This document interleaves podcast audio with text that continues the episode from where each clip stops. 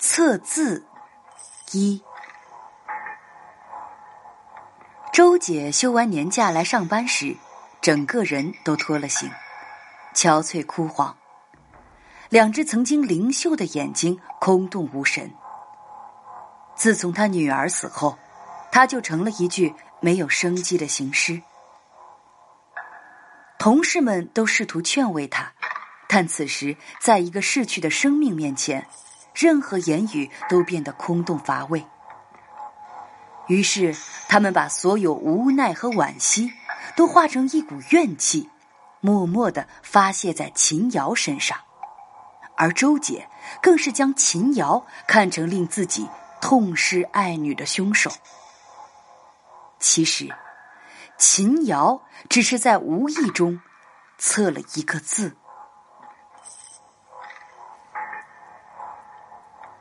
半年前，我应聘到这家公司任职，同期被招入的还有另外一位同事秦瑶。她看上去有些羸弱，瘦削白皙的脸清秀的像个女孩子，工作能力却很强。当我还在熬试用期时，她已经被提前正式录用了。我喜欢她不疾不徐的冷静态度。也喜欢他一点就透的聪明机敏。老板曾经当众夸赞秦瑶，说他是个能准确看透事态，并能及时化解危机的奇异人才。但秦瑶并不因为得到老板的赏识而有什么变化，他仍然比较沉默的坐在离我不远的座位上，除了工作，就是在纸上涂写着什么。一次无意的交谈中，我知道秦瑶热衷并擅长测字。那天中午回到公司，见秦瑶一个人正百无聊赖的坐在那里发呆，便没话找话的和他闲聊。他问我刚才去吃了什么，我让他猜，猜太没水准，不如你出个字，我来测测看。他淡淡的微笑着向我发出游戏邀请，我觉得有趣，就随手写了个“招”字。他看了说：“手，刀，口，这是刀削面。”我听了心里惊诧起来。昨天听同事说，大厦后面的街里新开了一家刀削面馆，味道很不错。于是今天就去尝试吃了一碗，怎么这么巧就被他猜中了？我不服气说：“哎呀，这个不算巧合吧？很有可能昨天他听到我们议论刀削面的事儿。”他又笑笑：“哼，左手提手旁为艮，右边招有入相。”为巽，艮山巽风是古卦，有卵象。你还吃了蛋类。刀削面并不如同事形容的那么好吃，我只吃了一半就放下了。可是没吃饱，只好又吃了一个茶鸡蛋。我不相信他凭这么一个字就这么准确的猜了出来。于是断定他一定是从那里路过，正好看到我吃了什么。他还是笑笑，并不分辨。几天后的一个中午，大家围在一起看周姐五岁小女儿新拍的照片。那是个非常漂亮可爱的小姑娘，人人见了都喜欢的不得了。谈话间，周姐很担心的告诉我们，最近女儿生了重病。不知如何是好。我见秦瑶坐在一旁不说话，便招呼他：“哼，你不是会测吗？来帮周姐测测闺女的病什么时候能好吧？”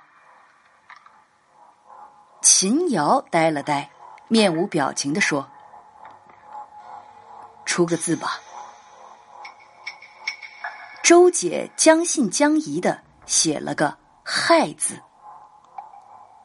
秦瑶看着那个字，又看了看周姐，半晌才说：“亥是还不见子，上是六不全，中是九不得，下是人不长。这个病，嗯，很难有好转。”大家听了，大气不敢喘。周姐的脸色极不好看。谁知秦瑶顿了顿，又继续说道：“亥又是十二时辰最后一个，数到尽头，这孩子恐怕凶多吉少。”周姐面，周姐面色如土，快要哭出来了。大家也都哑口无言，想不到秦瑶会说出这么不吉利的话来。一时间气氛很尴尬，我悄悄捅了捅秦瑶，暗示她说些宽慰的话来，让周姐高兴一下才好。她对我的手脚没有一点反应，也不改口，就那么坦然的在众人的静默中坐着。我打圆场说道：“呃呃呃，那什么，呃，秦瑶又不是神仙啊，哪就那么准了？而且呀，这个字太复杂了，怎么讲都有道理。”咱们换个简单的字，看他还能说出什么来。周姐不想再测了，大家又劝她说：“也许再测一次就不一样了。”有的同事悄悄牵了牵秦瑶的衣摆，也在暗示她说些好听的话安慰周姐。周姐显然实在没有心情，受劝不过，就简单的画了个“一”字。秦瑶看了，脸冷下来。他站起身，对周姐说：“一，是生字之中，死字之始。生从此进，死由此至。一字是十字的一半，孩子五岁，都应上了。周姐，既然测了，我就不得不照说，狂不得。对不起。”说完，他头也不回的走回自己的座位去了。周姐扑到桌上，放声大哭。同事们七嘴八舌的抱怨秦瑶说话太没分寸。正在此时，老板走进来，工作时间早就到了，大家四散开，忙各自的事情，只有周姐仍伏在桌上，低低的啜泣。而令人想不到的是。一个星期后，周姐的女儿竟然真的病去了。不幸的事情被秦瑶一语言中，在大家眼里，她变得恐怖起来。同事们纷纷远离她，好像接近了她就会有不幸降临到自己头上。自从周姐回来上班后，秦瑶被孤立的情况更加明显。而秦瑶对身边人的反应并不在意，他依旧有条不紊的做他分内的工作，忙里偷闲的仍然在纸上乱涂乱画，丝毫看不出他有任何不自在的感觉。我在一旁静静的观察揣测他，不知他是否真的有那么神异的能力，也许他能帮我解开心里的一个结。一天下班后，秦瑶仍在座位上忙碌着。我有意留了一会儿，等别的同事都离开后，上前找他搭话，闲聊了几句工作上的事。我试探着把话题转到测字上。哎，呃，你测字水平真高啊，是跟人学的吗？我家祖传一种断字秘法，过去家族中人以此为生的不少。在久远的古代，曾经有一个时期，世代为皇族服务，出过几个非常著名的人物。到现代，对这些感兴趣的人不多了，秘法基本失传。我从小对这类东西好奇，受曾祖父教授，才得以研习多年，是家中唯一一个继承者。呵水平高不高不知道，但我从来没错过。秦瑶拿着笔在纸上毫无目的的乱画着。从来没错过，哦，太夸张了吧！我惊喜参半的拖着椅子靠近他。哎，这东西很玄的吗？给我讲讲。呃，测字有繁测有简测，简单的测法其实大家都听得懂，没有想象中那么玄妙。我拿起支笔看着他。那，呃，你再给我测个字，猜猜我这个月的薪水情况如何？我领教领教，检测是怎么样的？他抬了抬下颌，写。我看见旁边放着他的工作日志簿，就写了一个“志”字。他拿过去看看，说：“志。”半喜半愁，这个月加薪你没有全涨，应该是奖金发的很足。我听完他说的话，心里就真的半喜半愁起来。他说中了，没有任何悬念，一点也没错的说中了。一时间觉得他有点可怕，仿佛他能看穿所有曾经发生过的事情。但转念想想。或许我藏在心底的那个疑虑，可以从他这里探出些结果。我沉吟了半晌，没有说话，秦瑶也就静静的坐在那里，面带隐约的笑容，似乎了然一切。我问他：“什么事情都能从一个字里看得出来吗？”他说：“一字一册。”一册一字，我再也忍不住说：“呃，我有件事儿一直放不下，想知道个究竟，能帮我看看那件事的结果吗？”我写了个“美”字递过去，他脱口说道：“美在悔后，一定是有什么事令你后悔。”他扔了手中的笔。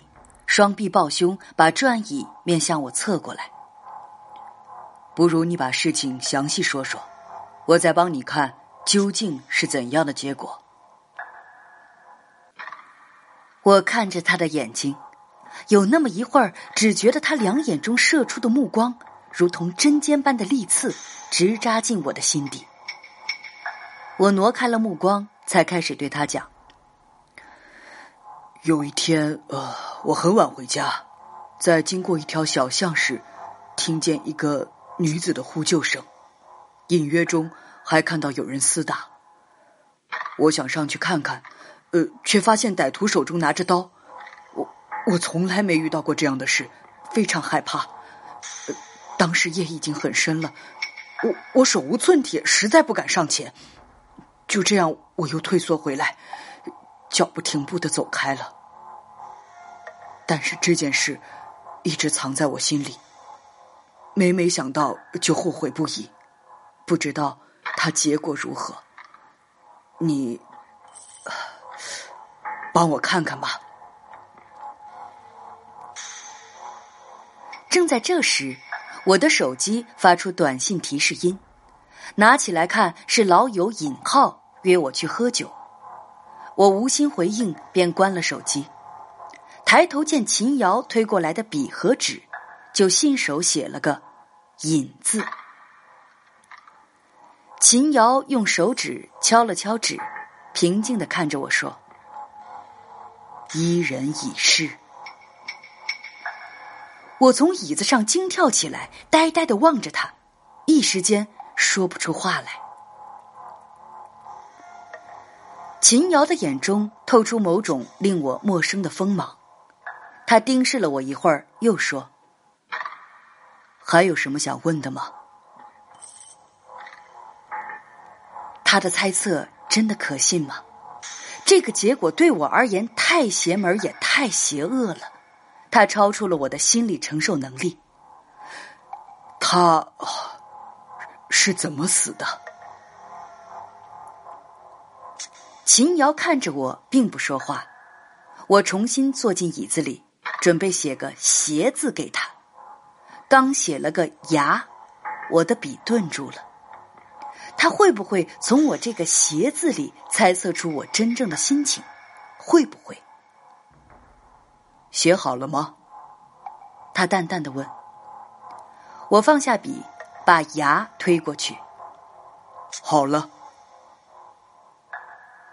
他垂着眼睑，漠然的说。牙为穿心，他是被捅死的。我静静的站起身，却心乱如麻。在他冷静的注视下，我一点点的远离他，想就此走开，逃离这个令我感到万分压抑的氛围。这个人太可怕，他不仅看透了我的字，更有种说不出的感受，让我觉得似乎看透了我的心。就在我走回自己的座位，拿起背包准备走出办公室的时候，他忽然站了起来。我停住脚步，回头望着他，只听他说道：“从前有个人要砍掉院子里的树，别人问他为什么，他说：院子里有树是口中有木，为困，不吉利。于是人家说。”木没有了，剩下你一个人，那不是成了囚，更加不吉利。这是说，有些时候即使不写出字来，也可以测字的。我不明白他究竟要说什么，一时间被他说糊涂了。智、美、隐、雅，刚才。你一共让我测了四个字，我在想，这个“四”字代表着什么意思呢？呃，什么意思？